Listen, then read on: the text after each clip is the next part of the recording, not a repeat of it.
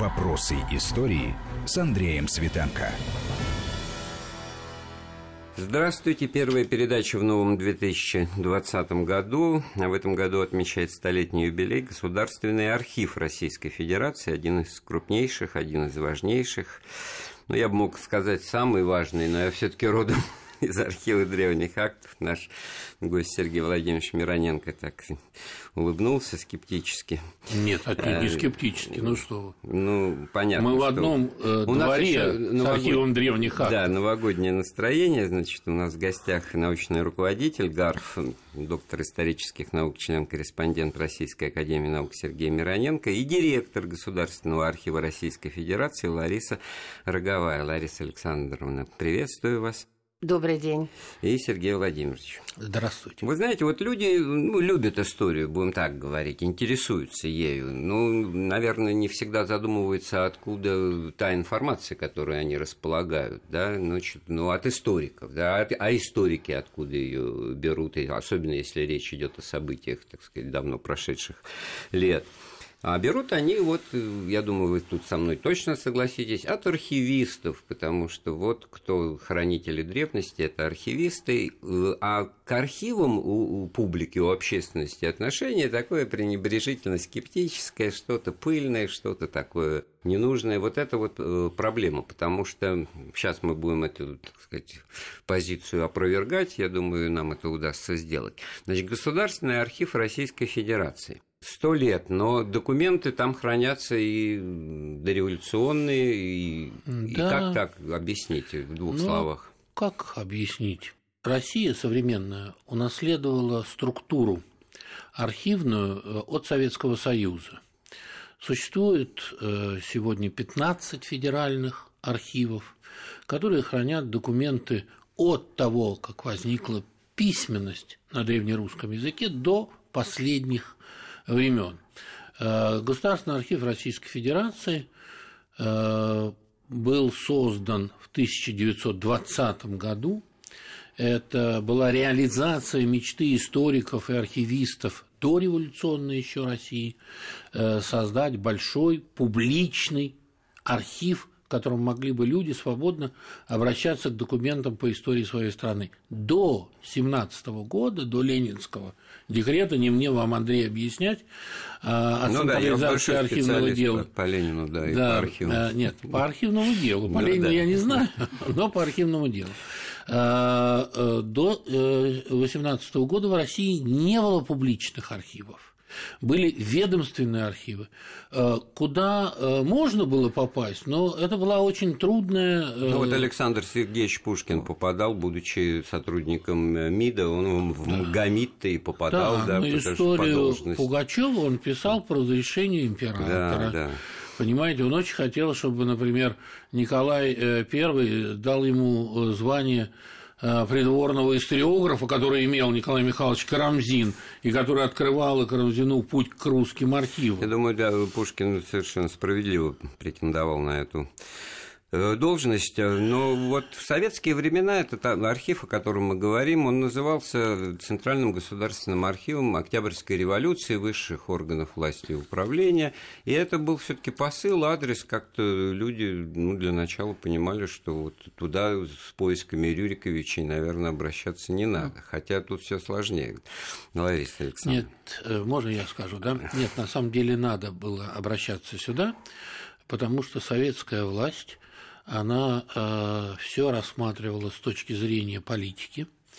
И э, в э, Центральный государственный архив Октябрьской революции, до этого называвшийся архив Октябрьской революции, свозились материалы тайного сыска, э, третье отделение, департамент полиции, э, материалы э, государственных органов, которые осуществляли суд и расправу над революционным движением, Верховный уголовный суд над декабристами, следствие над декабристами, э, все особое присутствие правительствующего Сената, которое судило участников народной воли, народовольцев и так далее. Кроме этого, как э, в Петропавловской крепости, знаете, шутили, что там с одной стороны лежат русские цари, а с другой стороны в камерах сидят русские революционеры.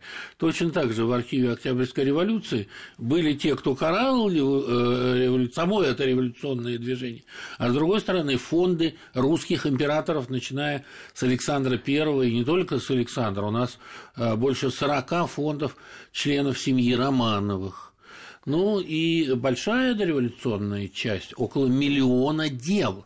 Если учитывать, что в Государственном архиве около 7 миллионов дел, одна седьмая часть – это материалы до 1917 года. Все временное правительство с февраля Я просто года. уточню вот э, для слушателей, что понятие архивное дело это может быть э, документ один на одной странице, а может быть и тысячи листов. Конечно. То есть в этом смысле даже понятием архивное дело в миллионном исчислении не исчерпывается все многообразие хранимых документов и деталей.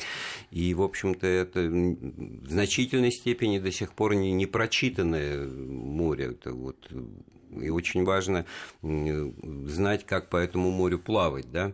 Поэтому вот научно-справочный аппарат, наверное, вот такие работы, они всегда велись, это основа архивного дела.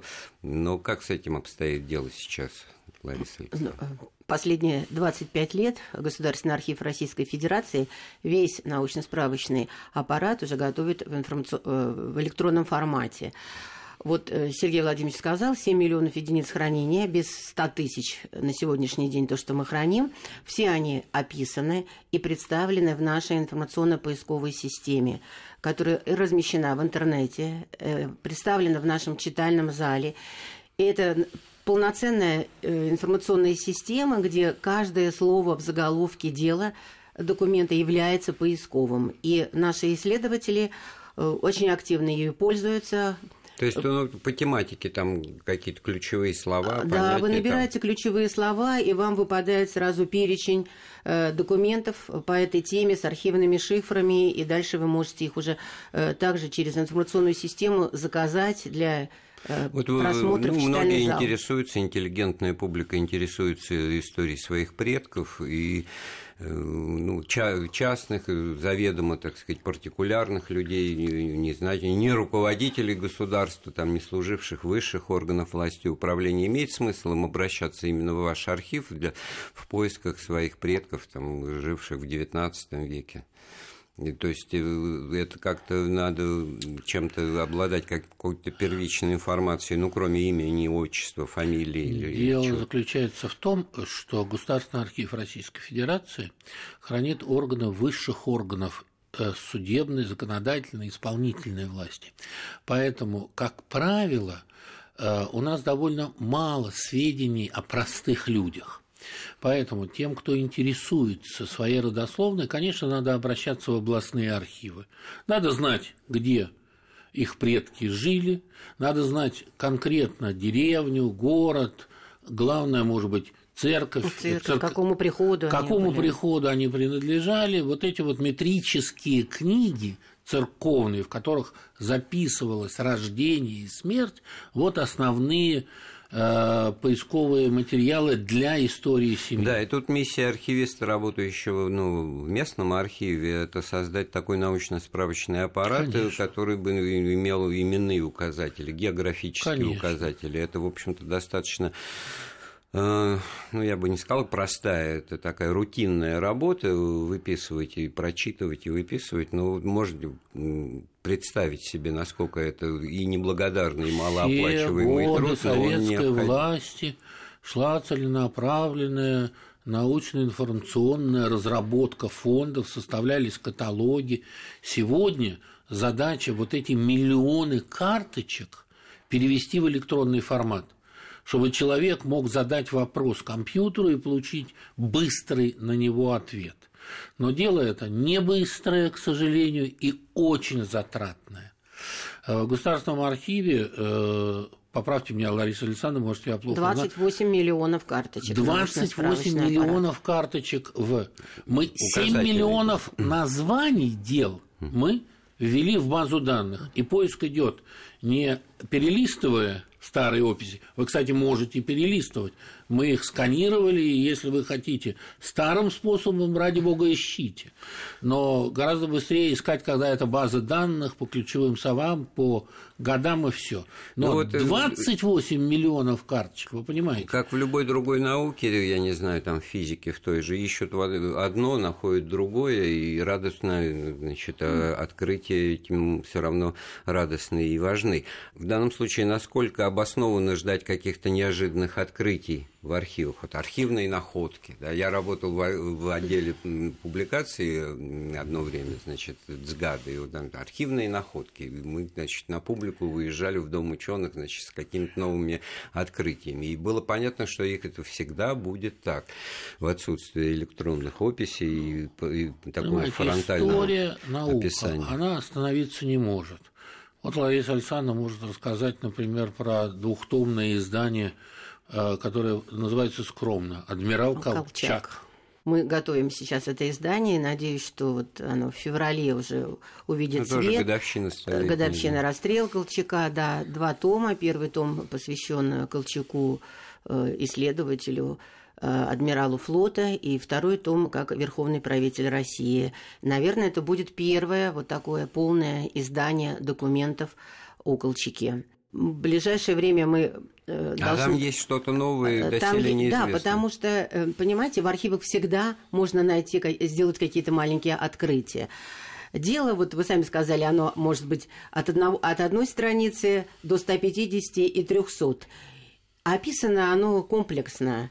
Там документы о Колчаке. А какие там документы? Для этого надо посмотреть ну, да, дело, отлистать о белом клубуке, и найти. Да, ну, конечно, конечно. Да, поэтому всегда мы находим э, какие-то для себя новые истории, связанные с какой-то личностью. То и... есть никакой научно-справочный аппарат, он не заменит вот сам по себе поиск, вот эту радость э, прочтения документа для историка, для он профессионала. Он даст направление, он облегчит поиск но заменить работу историка-исследователя, конечно, невозможно. Есть такое выражение, там, что человек там, за деревьями леса не видит. Вот, вот эта вот архивная детализация, она вот... Я, я сам архивист, поэтому Но мы продолжаем и в прошлом. Развивать наш научно-справочный аппарат. Да, мы сейчас уже идем, э, описываем на уровне документа в деле, да, то, что уже позволит действительно иметь представление, что же в этом деле содержится. И оцифровывать эти документы, прикреплять их к нашей базе. То есть человек находит документ и сразу может его прочитать. Парадокс-то в том, что э, описание документов, как бы информация о документе, его содержании, его авторах, всех упоминаемых там лиц, она конечной целью преследует отказ от обращения к самому документу, потому Ни что он... в коем Нет? случае. Парадокс. Что? Нет. Нет, это только э, навигатор который помогает исследователю найти нужный ему документ. А потом архивы все время пополняются. Государственный архив в среднем по 30-40 тысяч дел в год получает. У нас нет уже помещений.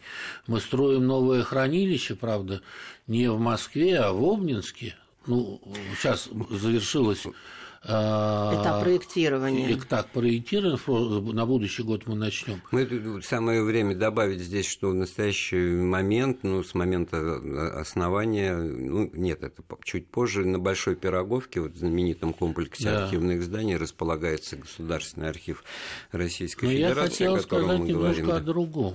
Вот мы говорим о Колчаке. Вы знаете, всегда одно идет к одному. Начали мы работать с э, вот этим двухтомником Колчака, и вдруг на э, аукционе в Париже э, внук Колчака, который умер, его наследники выставляют довольно значительный и довольно дорогой архив адмирала. И в результате э, находятся люди, спонсоры, которые дают нам деньги, мы приобретаем часть. Выкупают для государственного как, да. архива. Ну, они покупают для государственного архива Дом русского зарубежья, наши замечательные партнеры и коллеги покупают другую часть и теперь стоит вопрос, а может нам делать уже третий том? Да, скорее всего, придется делать э, третий том. Хорошо, сделаем паузу в разговоре, вернемся в студию через пару минут. Вопросы истории. Вопросы истории с Андреем Светенко. Мы вновь в студии Вести ФМ. Эм. У нас в гостях руководитель Государственного архива э, Российской Федерации, который отмечает столетний юбилей в наступившем 2020 году, директор Гарфа Лариса Рогова и научный руководитель архива Сергей Мироненко. А вот такой неожиданный вопрос. А что кроме документов можно найти в вашем архиве? Много чего можно найти. Мы как раз сейчас э, занимаемся подготовкой юбилейной выставки к столетию архива, которая откроется 17 сентября. И мы как раз э, хотим показать, что вот Государственный архив – это больше, чем просто архив. Да, у нас не только э, документы хранятся, но и разные а, артефакты. артефакты да. да, и мы как раз вот и хотим сюжетно представить документ и а вот а как а, он откуда вещь, это? Я вещи. знаю, опять-таки, по опыту архива древних актов, но там, скажем, какие-то мощи отрубленные пальцы, вот знаменитые, всем показывают, значит, в, в, в одном из следственных Стрел... дел. Да, в одном из следственных дел стрелецкого приказа, присланные как вещдоки, ну куда вот это можно было бы и пренебречь, и выбрать, а нет, наоборот, ценно и привлекательно. Вот, вот такого же рода артефакты, ну, случайные какие-то аксессуары делопроизводственные или что-то специальное? Не, не совсем случайные, многое специально э, создавалось, скажем, у нас хранится э, польская конституция, и к ней был специально э, да, изготовлен серебряный ларец. Конституция царства польского, 1800... когда она вошла, вошла в состав, состав Российской империи. В начале XIX века. Да. там грамоты войску Донскому, и тоже для них и других документов войска Донского специально сделаны были такие ну, тоже, тоже наверное, своего рода такой. сундуки серебряные, да, это тоже все хранится. Ну, вы знаете, что в Государственном архиве там дело миф и фрагменты черепа Гитлера хранятся, подлокотник из э, рейс-канцелярии и многое другое. Со следами крови. Со следами крови. У которые нас... были э, изъяты во время следственных действий по поводу самоубийства Гитлера. Повышенное внимание, естественно, к этой фигуре должно было быть у соответствующих органов, так получилось, что, в общем-то, в таком э, штатском, незакрытом, неведомственном, публичном архиве это э, хранилось, начиная с, ну, как, после 45 -го, года. да. И это, так сказать, э, в свое время это не афишировалось. Последние годы мы... Ну, это не афишировалось. Я больше вам скажу, когда я в 92 году стал директором архива, то при моем назначении заместитель тогдашнего начальника э, архивной службы страны э, вручил мне некий сверток, который не был нигде зафиксирован.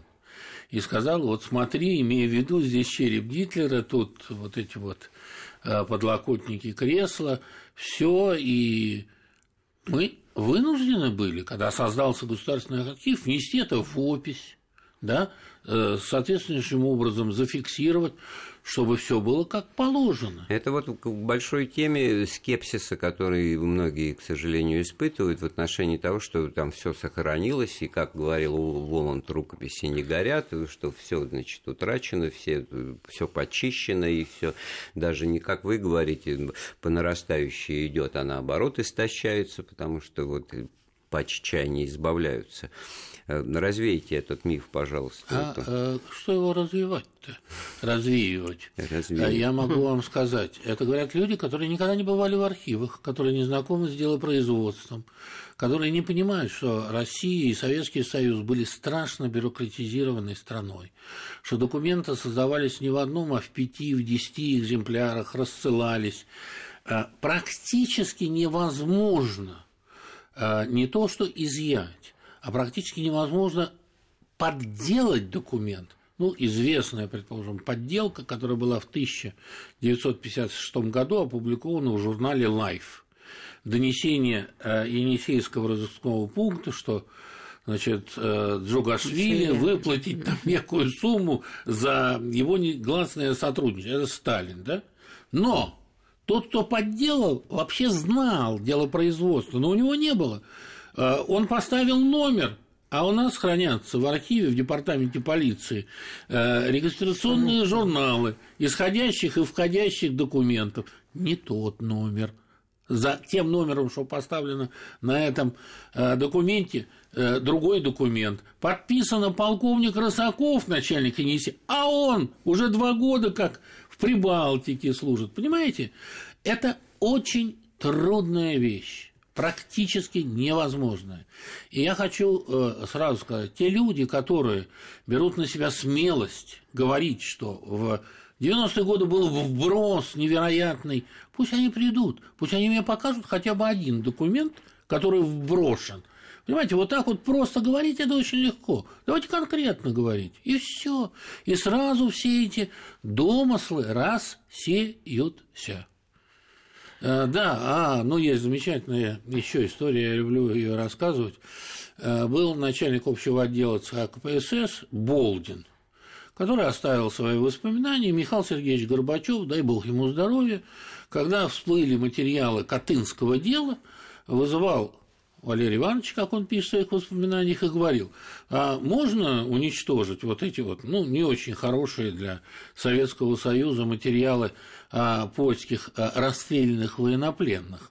Болдин говорит, а чего же нет? Ну, наверное, можно, да? Но дайте бумагу. Дайте приказ.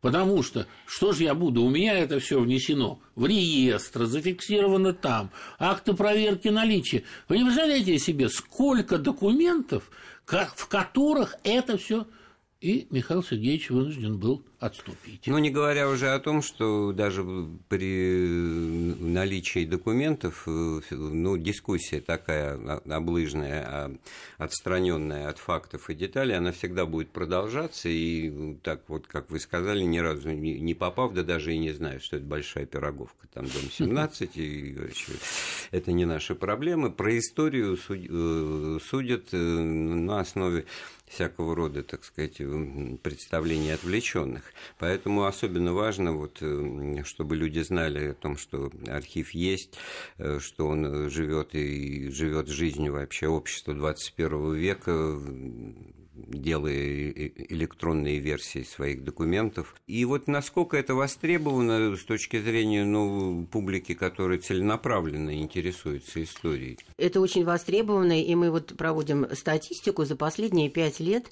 посещения наших читальных залов. У нас два читальных зала у Государственного архива, две территории на Большой Пироговской, 17, и Бережковская набережная, дом 26, бывший ЦГА РСФСР, который в 92 году влился в ЦГАОР. И у нас каждый год э, на две, приблизительно две с половиной тысячи растет число посещений нашего читального зала. По итогам этого года это уже 19 тысяч посещений. Читальные залы работают каждый день.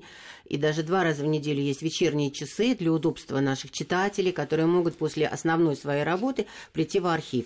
И вот такой рост э, мы связываем именно с развитием наших электронных ресурсов. Э, помимо вот читального зала, наш сайт в год посещает приблизительно 700 тысяч исследователей. Ну, одно дело, я, я слово досужи часто произношу, ну, такой вот э, привлекательный интерес ну, со стороны, а вот то, о чем вы говорите, это, это целенаправленная работа научно-исследовательская. Да, это научно-исследовательская. 80% э, наших читателей э, это, занимаются именно научными исследованиями, это студенты, аспиранты, докторанты, просто люди, интересующиеся историей, историей семьи.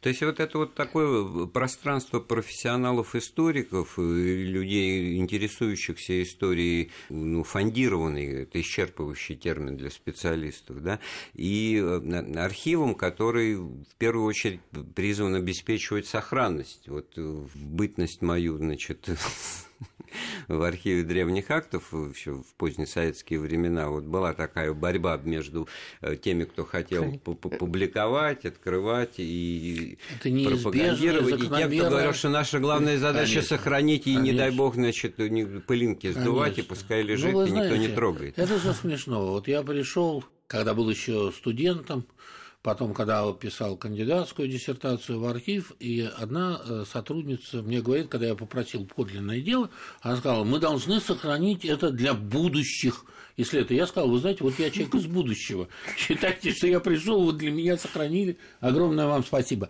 Это объективная борьба.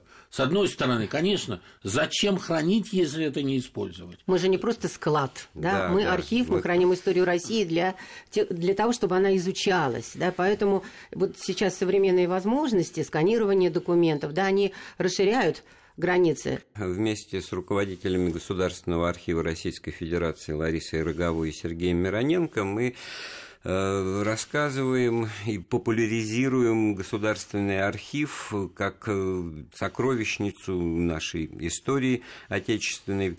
И мы обсуждали такие парадоксы, в общем, деятельности архивиста. С одной стороны, его задача э, сохранить, обеспечить сохранность и передать для будущего, но когда же невостребованные в этом смысле это будущее никогда не реализуется, поэтому очень важной составной частью работы архивистов является как раз и публикация документов, и организация выставок. Вот что в да, и Государственный архив этим активно э, занимается. Мы и публикуем документы, э, и в год приблизительно 30-35 выставок проводим э, со всеми ведущими музеями страны. На нашей территории находится выставочный зал федеральных архивов, вот 24 декабря открылась выставка. Это в прошлом году уже было. Да, в прошлом году это было. В конце года открылась выставка, посвященная Чем хороша а, архивная выставка, она работает достаточно протяженное Да, как правило, 2-3 месяца, и у всех есть возможность еще прийти и посмотреть эту выставку. Она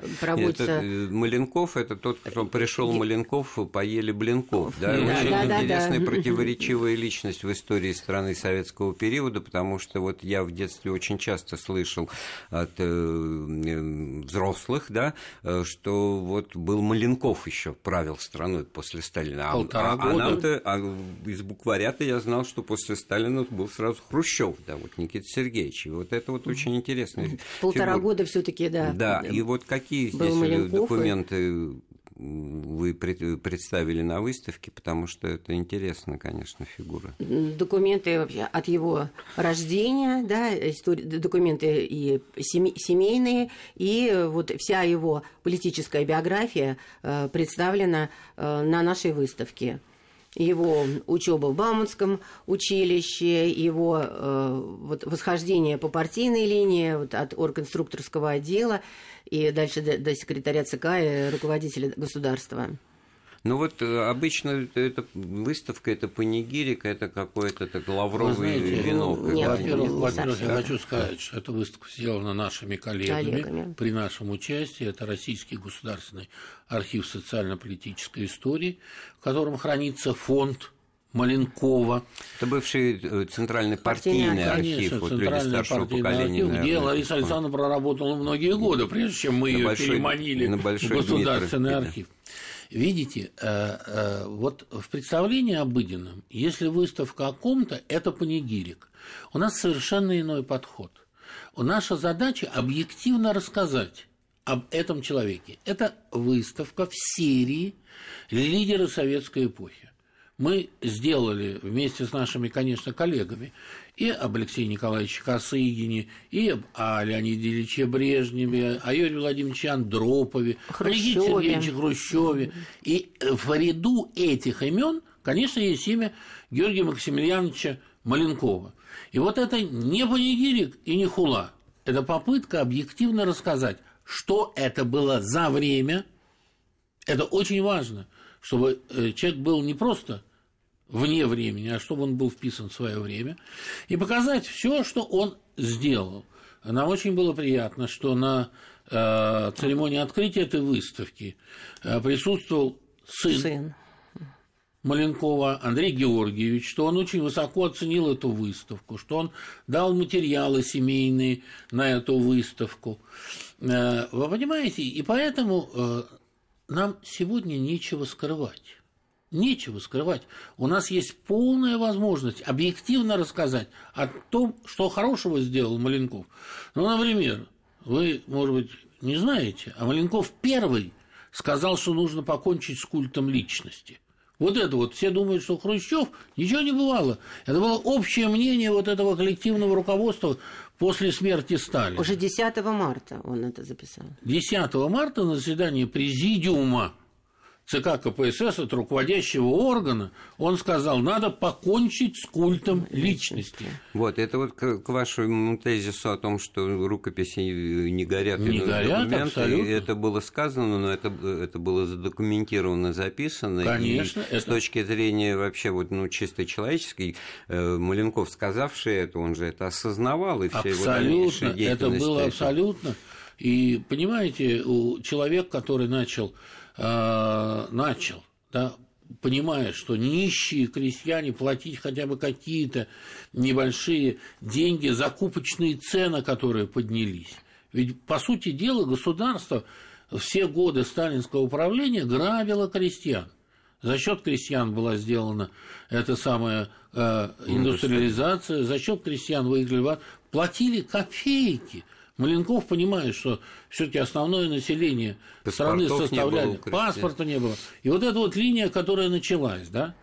Но нельзя забывать, что он инициатор. Может быть, не он инициатор, может быть, Сталин инициатор. Но, например, Ленинградское дело, когда были расстреляны Кузнецов и Вознесенский, дело, дело врачей, врачей, еврейский антифашистский комитет. Все это делалось руками Маленкова но мы пытаемся показать ну, именно такой подход сложности. и должен быть э, непредвзятый, объективный. Это очень сложно порой бывает э, сделать, потому что эмоции иногда захлестывают и какие-то отвлеченные призывы, ну, гордиться, просто вот гордиться и все. А история у нас Наша кровавая, бурная, сложная, и не всем можно гордиться, а знать надо. Да. Да. Понимаете, смотрите, мы, когда делаем выставки, мы делаем выставки только из документов прежде всего э, вещи, которые показывают быт, э, одежда, ну, вещи, которые принадлежали ему, да, хроника. Я, например, сам в таком объеме никогда не видел э, столько хроники. Выступление Маленкова на 19-м съезде, выступление его, как он...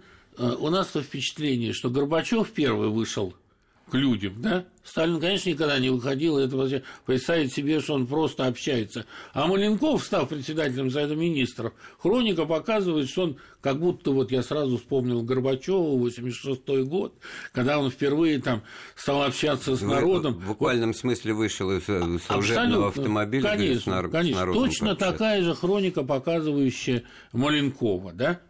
Потом э, опала что он делал в опале, что он не сломался, что он 10 лет был э, начальником электростанции в Экибастузе, да? Что, Всего-то, да. Да, вот 10 лет, вот он работал, но все время писал, что просит восстановить его в КПСС. Последнее его заявление написано уже в 1984 году на имя Черненко. Прошу, ну, надо сказать, абсолютно сухое, без всяких там знаете, сладких слюней, прошу восстановить меня в рядах КПСС и прошу меня принять. Вот там несколько строчек. Тоже характеризует Он знал несколько языков. Внук э, его, Андрей Георгиевич, рассказывал, что их мать, которая была ректором МЭИ, организовала до войны первую английскую школу в Москве. Вот эти вот спецшколы, которые э, давали возможность нашим с вами соотечественникам углубленно, как тогда говорили, изучать иностранные языки, это тоже все вот Маленков. Маленков сам, э, как он пишет в своей анкете, свободно читает на английском и французском. И задача архивистов – показать объективную историю, что мы и стараемся делать на наших выставках. Я думаю, что вот э, в этом наступившем году действительно с представителями Государственного архива Российской Федерации надо бы мне встречаться почаще, потому что, ну, масса интересного, да, э, можно целый цикл э, программ сделать. Я и думаю, что это было бы очень хорошо, да, мы с удовольствием, если вот. вы нас приглашаете. Ну, такое вот обещание. Этот год я... Э, и Великой Победы, и мы уже начали подготовку. В конце апреля откроется выставка. И об э, этой э, теме, да, конечно, Рузвельт, безусловно, главный Черчилль, Сталин, этого года. Совместная борьба с нацизмом ко Дню Победы. У нас сегодня в гостях были директор Государственного архива Российской Федерации Лариса Рогова и научный руководитель архива, член-корреспондент Академии наук Сергей Владимирович Мироненко. Большое вам спасибо. Я жду вас, вас с нетерпением снова в студии Вестей ФМ, вас и ваших коллег. Передачу подготовил, провел Андрей Светенко. Слушайте Вести ФМ. Вопросы истории.